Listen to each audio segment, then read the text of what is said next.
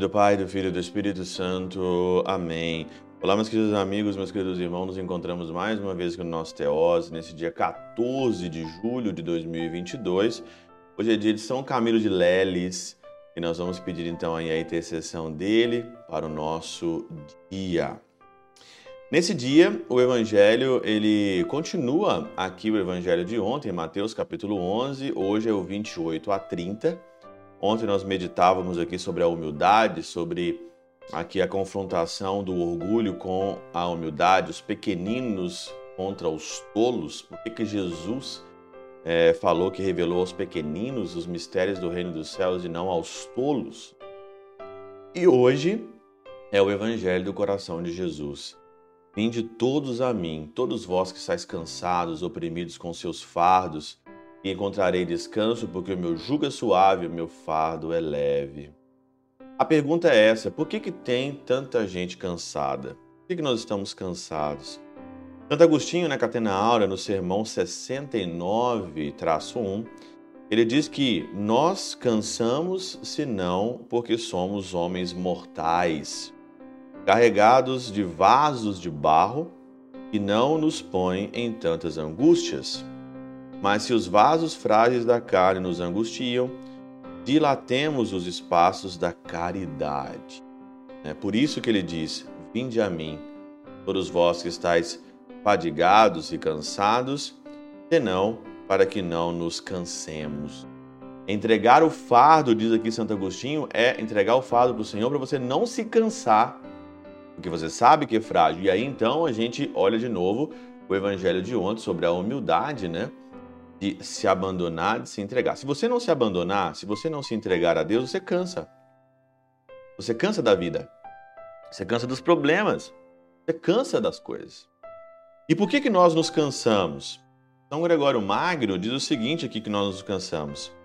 É certamente um jugo cruel e duro peso da servidão estar submetido às coisas temporais.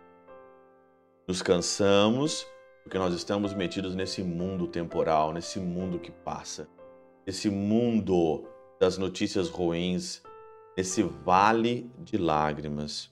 Ambicionar as terrenas, reter as que morrem, querer estar no que é instável, apetecer o que é passageiro e não querer passar com aquilo que passa.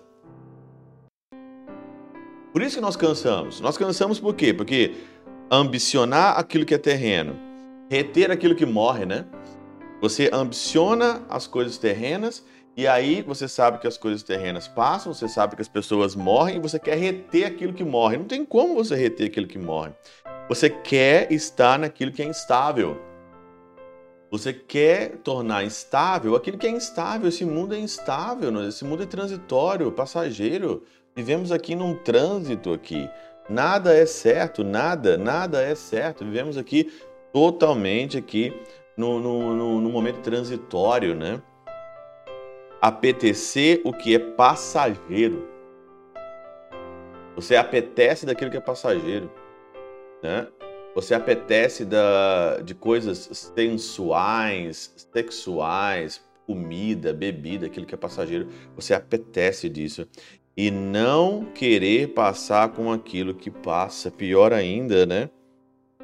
Ah, eu não quero, eu quero ser imortal. Mas se você quer ser imortal, como é que você vai ser imortal se você só mexe com coisas que são mortais?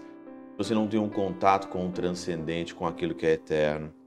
Porque quando, contra a nossa vontade, essas coisas que primeiro afligem nossa alma com o desejo de possuí-las desaparecem,